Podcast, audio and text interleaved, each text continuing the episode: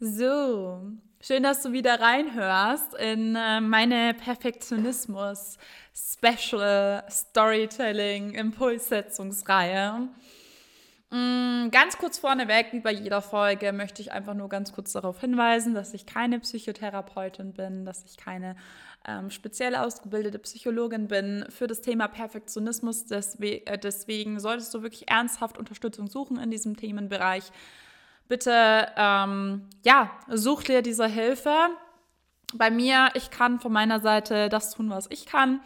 Ähm, und das ist eben Impulse setzen und vielleicht auch mit dir in den Austausch gehen, ähm, in der Hoffnung, dass du einfach das mitnimmst, was du gerade brauchst.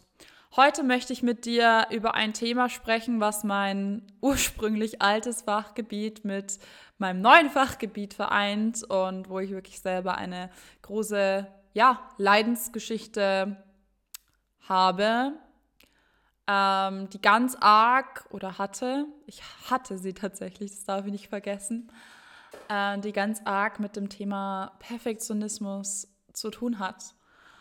Mm, wer in meinen Coachings war, da habe ich das teilweise sogar schon erzählt, beziehungsweise auch schon mal am Rande einzelnen Menschen dazu so ein bisschen beraten oder eben erzählt, wie ich damit umgegangen bin. Ich hatte eine Essstörung. Während ich diese Essstörung hatte, hätte ich nie geglaubt, dass ich jemals den Mut haben werde, öffentlich darüber zu reden. Ähm, aber ich hatte eine, ein gigantisches Ausmaß an Essstörungen. Also es gibt sicherlich schlimme Fälle, noch schlimmere Fälle als in meinen, aber meine war wirklich nicht ohne. Und man muss verstehen, bei Essstörungen ähm, solltest du zum Beispiel keine gehabt haben und trotzdem hereinhören. Man denkt sich von außen ganz oft bei jemandem, der eine Essstörung hat, ja, dann, dann mach das halt doch nicht. Dann ist doch ähm, normal, dann ist doch gesund und das ist eben nicht so leicht. Dann eine Essstörung ist nicht einzig und allein zu beheben, indem man das Verhalten behebt, weil eine Essstörung ein großes psychologisches Thema ist. Sei jetzt mal dahingestellt, in welche Richtung. Ich werde dir gleich von meiner Richtung erzählen. Aber eine Essstörung ist meistens ein riesiges psychologisches Thema, weshalb mein Rat auch an dich ist, wenn du eine Essstörung hast, ähm, dir nicht nur jemanden zu suchen, der sich auskennt in Ernährung, sondern jemand, der tatsächlich darauf spezialisiert ist, das Ganze auch psychologisch zu begleiten. Ich bin da irgendwie selbst rausgekommen, ähm, aber ich bin aus vielen Dingen auch einfach nur selbst rausgekommen, weil ich selbst kaum ra rauskommen musste, weil ich mir nicht erlaubt habe, Hilfe anzunehmen. Und heute würde ich sagen, es wäre besser gewesen, vielleicht, wenn ich mir Hilfe genommen hätte, weil dann hätte ich mir das ein oder andere Jahr mit der Essstörung vielleicht auch erspart. Ich hatte nämlich fünf Jahre lang damit ein Problem. So, um dir mal rein, äh, um dich mal abzuholen, wie bin ich denn da überhaupt reingerasselt? Sagen wir so, Ines war 15, Ines war schwer verliebt in einen, in einen jungen Mann, ähm, mit dem sie auch eine unglaublich schöne Zeit verbracht hat. Ähm, ich denke da bis heute tatsächlich gerne daran zurück, weil egal, auch wenn es mir ganz viel Herzschmerz tatsächlich im Endeffekt ähm, in mir verursacht hat, ähm, bin ich einfach unglaublich dankbar für die schönen Erlebnisse, die ich mit diesem Menschen hatte. Und auf jeden Fall ging diese schöne Zeit eines Tages zu Ende und mein Herz war gebrochen und ähm, dieser Herzschmerz war sehr, sehr schlimm.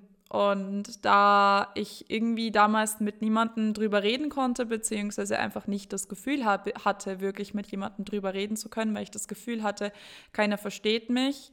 Meine Freunde waren große Unterstützer meinerseits, sie wussten es natürlich, aber ähm, ich wollte nicht, dass schlecht über ihn geredet wird oder was heißt schlecht, aber dass, dass sozusagen dieses klassische Pro-Ines gegen die andere Seite entsteht, wie das oft so ist, wenn sich Menschen trennen oder verschiedene Wege gehen. Ähm, das wollte ich nicht, weil er, weil es für mich keinen Grund gab und weil ich diesen Menschen halt noch sehr geliebt habe. Und das heißt, ich wollte mich nicht verstanden mein, von, von meinen Freunden und mit meiner Familie, mit meinen Eltern habe ich über solche Sachen damals nicht geredet. Das heißt, ich hatte das Gefühl, ich kann mit niemandem reden. Und irgendwo mussten halt diese Gefühle hin. Ich hatte das Bedürfnis, das Gefühl, sie nicht zeigen zu können, nicht zeigen zu dürfen. Also habe ich meine Gefühle angefangen zu essen. Und naja, habe zwei Monate lang sehr viel gegessen und das hat man irgendwann auch gesehen. Ähm, genau, so wurde ich erstmal relativ mollig. Ich würde nicht sagen, dass ich jemals wirklich dick war, aber ich würde behaupten, ich war mollig oder sagen wir mal, ich selbst fand mich nicht mehr attraktiv. Ich glaube, das ist die richtige Ausdrucksweise in dem Fall, weil es, es geht viel mehr um die Art und Weise, wie du dich selbst wahrnimmst, ähm, als um das exakte Gewicht auf der Waage. Ich selbst fand mich nicht mehr attraktiv. Ich selbst fand, dass ich viel zu stark zugelegt hatte. Und deswegen habe ich angefangen, Sport zu machen, was ich eh die ganze Zeit schon machen wollte. Das heißt, damit ist auch ein riesiger Traum bei mir in Erfüllung gegangen. Und es hat mir auch gut getan, bloß ich habe halt damals leider ein bisschen zu viel YouTube geguckt, bisschen zu viel ähm, Cheat Days geguckt. Also es war mein Hobby damals, so ein bisschen Cheat Days andere Menschen anzugucken. Ja, ich weiß, es ist ein fragliches Hobby, aber ich war 16, ist äh, dann damals dann schon, äh, es sei mir verziehen. Ich fand das amüsant und dann wollte ich das auch so machen. Das heißt, ich habe mich äh, hatte, habe angefangen, radikale Diäten zu machen, um eben das, was ich mir durch den Liebeskummer aufgefressen hatte, wieder abzuspecken und habe dann eben so nach zwei Monaten oder so eskalative Cheat Days gemacht. Ähm, also wenn ich von radikalen Diäten spreche, wirklich von radikalen Diäten. Also ich habe alles extremst abgewogen gemessen ähm, und bin auf 1200 Kalorien pro Tag runtergegangen, habe das auch über mehrere Wochen hinweg durchgezogen. Wer sich ein bisschen mit Ernährung auskennt, weiß, dass das absoluter Bullshit ist, den ich betrieben habe, weil man sollte bei einer Diät, also wirklich die aller, aller, aller, aller unterste Grenze ist, über deinem Grundumsatz. Und ein Grundumsatz bei einem Menschen meiner Größe beträgt irgendwas zwischen 1500 und 1600 Kalorien pro Tag. Das heißt, mit 1200, ähm, das ist äh, ein gefährliches Level. Also für alle, die nicht so viel mit Ernährung zu tun haben, Grundumsatz bedeutet, das verbrauchst du, wenn du den ganzen Tag 24 Stunden lang da liegst auf dem Bett und im Prinzip nur atmest. Das ist das, was du als Mensch an Kalorien, an Kilokalorien verbrauchst am Tag. Und da rechnet man normalerweise noch das Level drauf, was wir verbrauchen durch Bewegung, äh, die wir im Alltag haben, die wir ähm, ja durch Sport vielleicht auch noch haben. Das heißt, zum Beispiel bei einem Menschen wie mir mit normaler Bewegung sozusagen, könnt ihr PAL-Werte könnt ihr euch anschauen im Internet, wären das circa 2200, 2300 ähm, ja, mit 2200 fahre ich ganz gut zum Beispiel. Wenn ich jetzt viel Sport machen würde, dann wäre das natürlich dann noch mal mehr drauf.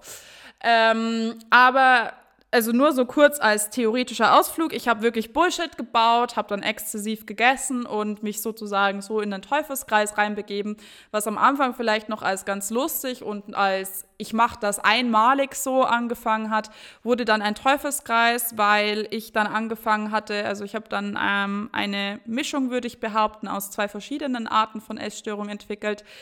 Ähm, wurde nicht diagnostiziert, habe ich ähm, selbst so analysiert, weil ich habe ja dann auch noch Ernährung studiert und deswegen kann ich so ein bisschen was dazu sagen. Ich habe so eine Mischung entwickelt, würde ich behaupten, aus Orthorexie, das ist der sogenannte krampfhafte Zwang, gesund zu essen, Allerdings wird dieses Gesundessen von der Person selbst definiert. Das heißt, sprich in meinem Fall, ich habe dann sehr mich an der Fitnessszene orientiert. Das heißt, viel Eiweiß. Also viel Eiweiß ist übrigens auch nicht schlecht. Die meisten essen ein bisschen zu wenig Eiweiß in der normalen Bevölkerung, würde ich behaupten. Aber ähm, also das heißt, viel Eiweiß, viel Gemüse. Aber ich habe mir wirklich da teilweise ganz ganz strenge Regeln auferlegt darin in dem System. Das heißt, also auch Brot war für mich komplett ungesund alles. Also heutzutage esse ich wieder ein bisschen Brot, aber Brot oder Nudeln habe ich damals zum Beispiel gar nicht gegessen. Ähm, das fand ich äh, persönlich zu ungesund damals. Und ähm, egal, auf jeden Fall, äh, das war so eine Mischung aus Orthorexie und eben Binge-Eating. Das ist eben, wenn du so explosionsartig ganz, ganz viel isst. Heute würde ich meine Essanfälle beschreiben, als dass da der Schalter umgelegt wurde und wie so ein Stier in der Arena, der nur rot sieht, habe ich halt dann einfach gegessen. Und da ging es auch wirklich nicht um Genuss. Also viele Leute, irgendwann waren es eben keine genussvollen Cheat Days, wo ich irgendwie halt das gegessen habe, was ich essen wollte, was ich mir sonst nicht gegönnt habe, sondern irgendwann hatte ich tatsächlich diese Essanfälle, egal mit was. Und wenn ich nichts zu essen zu Hause hatte, irgendwann habe ich nämlich absichtlich nie irgendwas zu Hause gehabt, was, was irgendwie Essanfälle provoziert hätte. Selbst wenn ich nichts zu Hause hatte, dann habe ich mir halt Mehl und Wasser zusammengemanscht, irgendwelche Gewürze reingehauen und irgendwas Fiktives zusammengebacken, wenn ich diese Essanfälle hatte. Das heißt, ähm, das war ähm, wirklich nicht gesund. So, also auf jeden Fall bin ich ein, zwei Jahre lang so reingeraten in diese Essstörung. Ähm, ich konnte mir auch erst nach eineinhalb Jahren eingestehen, damals dann halt irgendwie mit, mit fast 18, dass ich tatsächlich eine Essstörung habe und dass es nicht so ganz gesund ist, was ich da betreibe. Und nach dem, diesem Eingeständnis hat es nochmal ein Jahr gedauert, bis ich, für andere, also bis ich mit einzelnen anderen Menschen drüber sprechen konnte. Ähm, das waren dann tatsächlich so ein bisschen meine Freundinnen in der Ausbildung, während ich Ernährung studiert habe. Ähm, und irgendwann, ähm, ja, konnte ich dann so Stück für Stück damit meinen Frieden finden. Aber bevor ich dazu komme, wie ich da rausgefunden habe, möchte ich mit dir, dir, darüber sprechen, was so dahinter steckt. Und das ist natürlich wie bei diesen, also so ziemlich bei, wie so bei den ganzen psychologischen Themen, eben dieses, ich bin nicht gut genug, dieses nicht, ich reiche nicht aus. Also ich habe ganz viel Emotionalität da in mir aufgegessen, ähm, die ich nicht, mich nicht getraut habe auszudrücken. Das heißt, der Umkehrschluss ist ähm, vielleicht, wenn du zum Beispiel damit ein Thema hast, dass du dich mal damit auseinandersetzt, wie dein, wie dein emotionales Innenleben ist, dass du vielleicht andere Wege findest, diese Emotionen auszudrücken, als eben sie nicht auszudrücken, sondern reinzuessen. Und ich habe ganz, ganz, ganz schnell gecheckt, dass ähm, Essen für mir, mir irgendwie eine Art von Sicherheit gibt, eine Art von Kontrolle. Ähm, ich habe irgendwann für, zu mir selbst gesagt, und ich würde das auch bei vielen anderen Menschen sagen, mit denen ich gesprochen habe, das, was ich halt drauf gegessen habe, auch wenn es, auch wenn es, wie gesagt, nie ein gigantisches Ausmaß angenommen hat, war es halt doch so, dass ich irgendwie eine Schicht hatte. Also ich sage heute liebevoll, ich hatte eine, eine schöne Schicht Zuckerguss obendrauf, ähm, um mich selbst zu schützen. Es war mein Schutzmantel. Also bei mir selbst und bei anderen Menschen ist mir aufgefallen, dass Menschen, die eben oft sich so viel anessen, dass es darum geht, dass es darum geht, sozusagen sich sicher zu fühlen und dass ähm, Menschen, die damit eine Thematik haben, sich oft ganz, ganz, ganz, ganz unsicher eigentlich in sich drin fühlen. Und man kann das tatsächlich so sehen, dass sie sich so ein bisschen schützen mit einer Schutzschicht zusätzlich. Ich meine, das ist natürlich metaphorisch gemeint, aber mir ist auf jeden Fall aufgefallen, dass es da in mir eine große Korrelation gab zwischen unsicher, innerer Unsicherheit und ähm, eben dieser Essstörung, dass ich das eben getan habe, um ganz viel zu verstecken, um zu verstecken, wie unsicher ich war und um mich irgendwie selbst zu schützen, dadurch, dass ich diese, ähm, ja, diese Essstörung hatte. Ähm, warum ich diese Essattacken hatte, teilweise auch, weil ich einsam war. Ähm, mich hat ganz, ganz viel belastet dann auch in der Zeit, wo sie am schlimmsten war, ironischerweise während meinem Ernährungsstudium. Ähm, ja, hatte ich irgendwie auch, habe ich auch noch nicht so intensive Bindungen gehabt. Ich war allein in einer neuen Stadt mit einer Fernbeziehung und ähm, ja, diese Essstörung war irgendwie ein Ventil, um den ganzen emotionalen Druck halt abzubauen. Was aus meiner Sicht psychologisch auch ganz relevant war bei meiner Essstörung und eben vielleicht auch bei dir, wenn du damit ein Thema hast, ist äh, das Thema Kontrolle. Ich habe damals schon halt absolut Selbstoptimierung geliebt, also erst halt eben im Fitnessbereich und dann eben im ähm, Mindset-Bereich, aber zum Fitnessbereich gehörte halt auch Essen. Und ähm, ja, ich habe mich halt sehr, sehr damit konfrontiert, dass ich jetzt äh, gesund essen muss, weil ich das Studium mache, weil ich Fitness mache, weil, äh, keine Ahnung, weil ich halt kein Versager sein wollte vor der Welt. Und deswegen habe ich eben immer so viel gesund gegessen, mich extrem selbst kontrolliert und wenn man zu sehr, sich selbst zu sehr unter Druck setzt, wenn man dieses Kontrollthema ähm, zu sehr auslebt, dann kann es eben passieren, dass sich das, das dann auch ähm, rächt und dann eben explosionsartig sich äh, in anderer Stelle ähm, ja, in andere, an anderer Stelle sozusagen ausbricht. So, das war so ein bisschen, wie, wie das Ganze war, wie schlimm das Ganze war. Also es war wirklich sehr schlimm. Mm, um dir da nochmal einen letzten Einblick zu geben, an meinem Höhepunkt der Essstörung war das so, dass ich mich so voll gefressen habe, dass ich teilweise bis zu drei Tage Bauchschmerzen hatte und auch einen Tag oder so nicht gerade gehen konnte. Ähm, einfach weil sich in meinem Darm halt alles so zusammengekrümmt hat, dass ich halt Schwierigkeiten hatte, gerade zu gehen. Ähm, das war wirklich schlimm. Ich weiß, ich habe nie getrackt, was mein Maximum an Kalorien war. An den Binge-Eating-Tagen habe ich nämlich nicht getrackt, im Gegensatz zu den anderen Tagen. Ähm, ich hatte wohl auch zu viel Angst davor, wie weit ich eskaliere. Ähm, und äh, deswegen weiß ich es nicht, aber ich würde behaupten, die 10.000 Kalorien-Challenge habe ich bestimmt mal mehrfach geknackt. Ähm, und ähm, ja. Ich habe sogar angefangen, Techniken zu entwickeln, wie man, wie, wie man den Körper austrickst, im Sinne von scharfe Sachen essen zwischen den ganzen mehligen Sachen, damit die Verdauung irgendwie dann doch noch funktioniert und so weiter und so fort. Aber ich glaube, so tief brauche ich jetzt nicht ins Detail gehen. Ähm, wenn du zuhörst, du kannst dir vorstellen, also ich habe halt das Wissen, das ich über Ernährung hatte, irgendwie auch destruktiv gegen mich selbst angewandt, um es mal so zu wissen. Um, so, um es mal so zu sagen. So, bevor ich dir jetzt sage, wie ich da rausgekommen bin, möchte ich dich fragen oder möchte ich dich dazu einladen, vielleicht auch hier mal ganz kurz anzuhalten und dich mal zu fragen, wie deine Beziehung zu Essen ist und welche Rolle Kontrolle in deinem Leben spielt. Ähm, ich würde behaupten, dass die meisten Menschen eine nicht ganz gesunde Beziehung zu Essen haben. Vielleicht würdest du sogar, wenn du zuhörst, gar nicht sagen, dass du eine Essstörung hast. Ähm, und du musst auch nicht immer alles betiteln und dir die Identifikation, ich habe das und das geben. Aber ähm, auch dann möchte ich dich einladen, mal über dein Essverhalten nachzudenken und was da dahinter steckt. Mm, warum es zum Beispiel das Feierabend bei Bier sein muss oder der Wein oder so. Muss nicht bei dir der Fall sein, aber machen ja zum Beispiel viele Menschen. Oder warum es diese Süßigkeiten äh, sein müssen. Warum man zum Beispiel bei, auf der Arbeit auf einmal das Gefühl hat, oh, das Stück Schokolade, das brauche ich jetzt.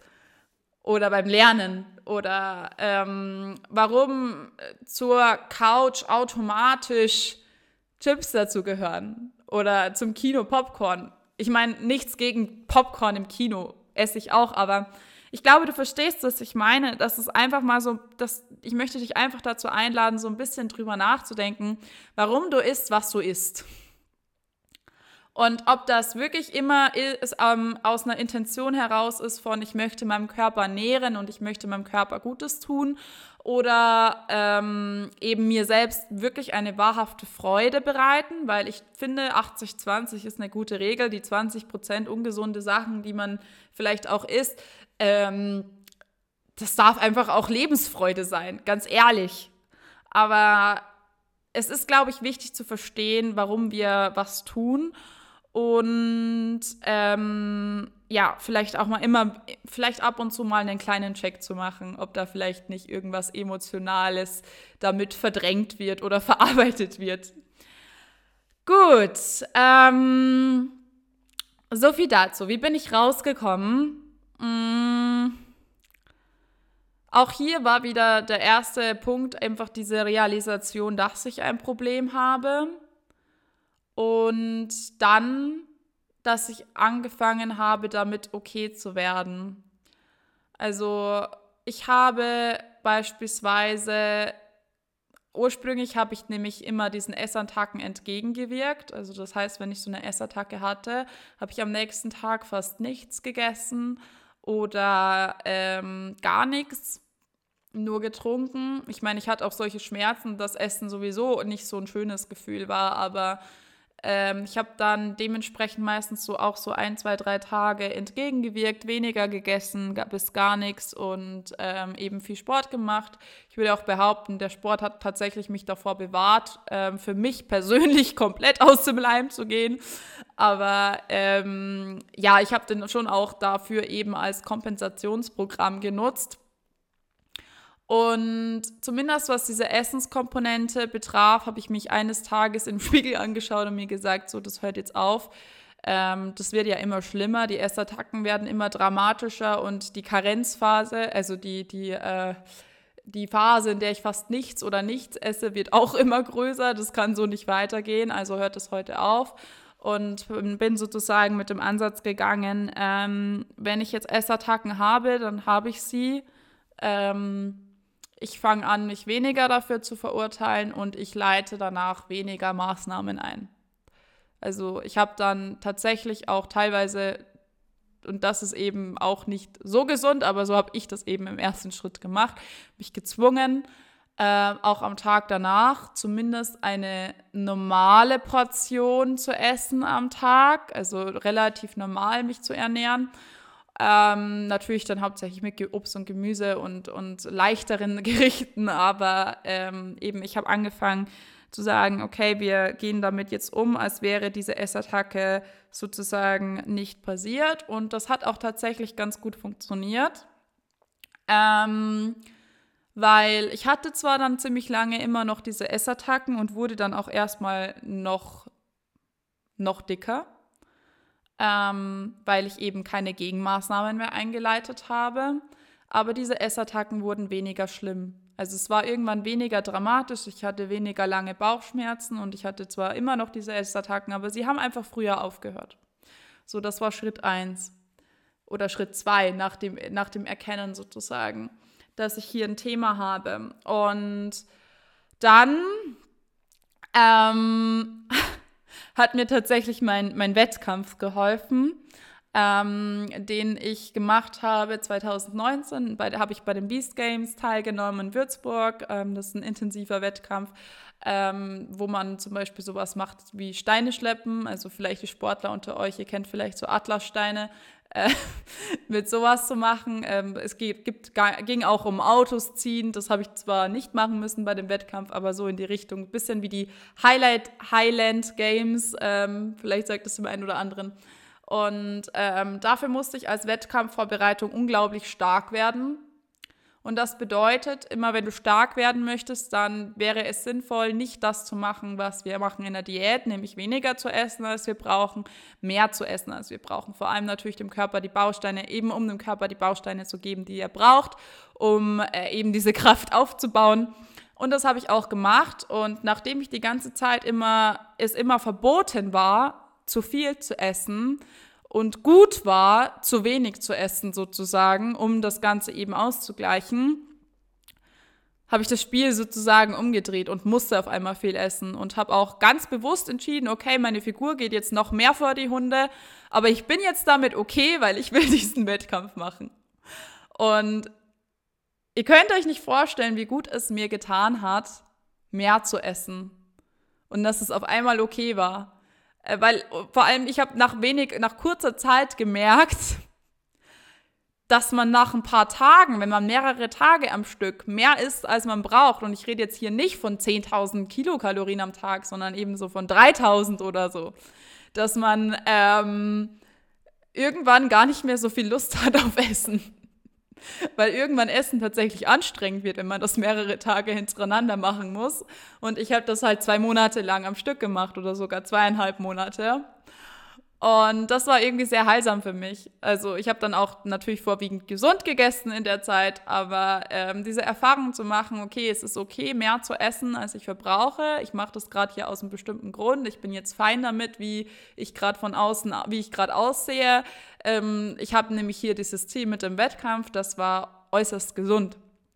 Und ich meine, natürlich musst du jetzt zum Beispiel, wenn du das zuhörst, du musst keinen Wettkampf jetzt, du musst dich zu keinem Wettkampf anmelden, aber vielleicht hilft dir der Gedanke, ähm, mal ähm, loszulassen von dem Gedanken, wie etwas sein muss und ähm, vielleicht auch, vielleicht hilft dir auch der Gedanke, ähm, daran, dass es okay ist, auch mehr zu essen oder wenn auch mal deine Figur vielleicht nicht perfekt ist oder auch du vielleicht auch gerade nicht das perfekte Maß anstrebst, dass es tatsächlich vielleicht auch einfach okay ist. Wie konkret du das machst, da darfst du natürlich ein bisschen deinen Weg finden. Ähm, aber das war meiner. Gut, dann war der Wettkampf vorbei. Da habe ich danach auch ziemlich schnell wieder abgenommen, ähm, einfach nur, weil ich halt dann normal gegessen habe. Und ähm, habe dann auch tatsächlich äh, eine kleine Diät gemacht, angeleitet von zwei Freunden, die ein äh, unglaublich tolles Fitnessunternehmen aufgebaut haben. Die hat auch sehr gut funktioniert. Ähm, genau, habe diesen Plan befolgt. Mm, zwei Monate lang war dann wieder war auf einem Level von meiner Figur, dass ich behaupten würde, dass es vielleicht sogar die beste Figur meines Lebens war. Ähm, aber mehr als zwei Monate lang konnte ich diesen Plan tatsächlich noch nicht machen, weil ich gemerkt habe, nachdem ich zwei Monate lang halt wieder getrackt hatte, wie eben wie ich früher, wie ich das früher gemacht hatte, ähm, dass ich in alte Muster verfalle. Und dann habe ich das Ganze wieder abgebrochen und ähm, habe mich äh, versucht, normal zu ernähren und habe dann mit dem letzten Schritt angefangen, nämlich anzufangen, mich intuitiv zu ernähren. Und das ist auch meine finale Reise bis heute. Also seit spätestens seit Anfang 2021 esse ich die meiste Zeit sehr intuitiv, ähm, frage mich, was mein Körper möchte, ähm, habe mich sehr viel mit Körperwahrnehmung beschäftigt. Das ist auch etwas, eine Veränderung, die ich mir für unsere Gesellschaft allgemein sehr wünsche. Ich habe mich sehr damit beschäftigt, wie fühle ich mich nach dem Essen, wie fühle ich mich beim Essen, wie fühle ich mich ein paar Stunden nach dem Essen, welche, welches Essen möchte ich heute essen und warum habe ich Lust auf dieses Gericht. Ähm, das zu erforschen und mich selbst hier so kennenzulernen, hat mir so gut getan. Ähm, und war irgendwie dann mein finaler Schritt. Kein Tracken mehr, was ich über Jahre hinweg teilweise wirklich durchgezogen habe. Ähm, eben nur die, das Wissen, das ich mir aufgebaut hatte über, wie sollten Nährstoffe ungefähr verteilt sein, welche ähm, Lebensmittel sollte ich ungefähr essen, damit ich bei einem gesunden Nährstoffmaß rauskomme und eben so ein bisschen so intuitiv zu hinterfragen, ähm, worauf ich Lust habe und was ich machen möchte. Und Freude am Kochen zu finden wieder, waren für mich dann so der Weg, hin, dass ich jetzt sagen würde, okay, ganz ehrlich, man könnte vielleicht aus objektiven Gründen eine ein bisschen bessere Figur noch bekommen äh, mit meinem Körper, als ich jetzt gerade habe. Aber es ist mir ehrlich gesagt scheißegal. Ich bin so glücklich mit meinem Körper, wie er jetzt ist und weiß einfach, dass es ihm gut geht. Und ähm, klar, wenn ich jetzt irgendwie wieder mehr trainiere, wenn er noch ein bisschen geformter wieder wird, dann freue ich mich drüber. Aber wenn das nicht wird, dann ist es äh, für mich auch okay, weil ich bin wunderschön, wie ich bin. Ähm, ja, war ein langer, schmerzhafter Weg, um das herauszufinden. So, ähm, das war mein Weg rein in die Essstörung, raus aus der Essstörung. Und eine gigantische Ausprägung vom Thema Perfektionismus ich weiß, dass ungefähr, also nahezu jede Frau, mit der ich je gesprochen habe, ein Thema mit ähm, dem Thema Essen hat. Und dass nicht nur die Frauen, wo die Gesellschaft meint, dass man es ihnen ansieht, dass sie ein Thema haben damit, sondern auch Frauen, die nach außen hin extrem gesund aussehen, extrem sportlich aussehen, ähm, wo andere Leute meinen, wow, die hat es perfekt drauf. Ich habe in den letzten Jahren unglaublich viele Geschichten gehört. Ich weiß, dass auch Männer damit Themen haben. Das heißt, ich möchte euch nicht ausschließen, wenn jetzt hier gerade ein Mann zuhört und damit ein Thema hat, aber ich weiß es vorwiegend bei Frauen. Und ich möchte einfach nur sagen, ihr seid nicht alleine. Du bist nicht alleine, wenn du irgendwie hier ein Thema hast. Essen ist leider ein sehr intuitives, sehr naheliegendes Ventil, wenn wir mit unserer Psyche wenn wir mit uns selbst vielleicht irgendwelche Probleme haben, wenn wir uns selbst nicht anerkennen können, wenn wir uns selbst nicht als genug ansehen, wenn wir uns selbst vielleicht auch noch nicht so lieben können. Und wenn du dich selbst gerade nicht ganz so lieben kannst, wie du bist, auch, dann ist auch das okay. Vollkommen okay. Aber ich weiß, dass du auch die Kraft hast, ähm, im Punkto Essen allgemein, aber jetzt speziell im Punkto Essen eine gesunde Beziehung zu dir selbst einzugehen. Und dass es auch Tage geben wird oder auch wieder Zeiten geben wird, wo äh, sich dein Kopf nicht die ganze Zeit um Essen Gedanken macht, wo sich die Welt einfach nicht mehr so sehr um dieses Thema drehen wird, weil du Frieden damit geschlossen hast. Und solltest du dich jetzt darüber austauschen wollen, über dieses Thema, ist auch das okay. Du kannst mir super gerne auf Instagram schreiben. Ich höre mir super gerne deine Geschichte an. Ähm, meine Geschichte kennst du jetzt.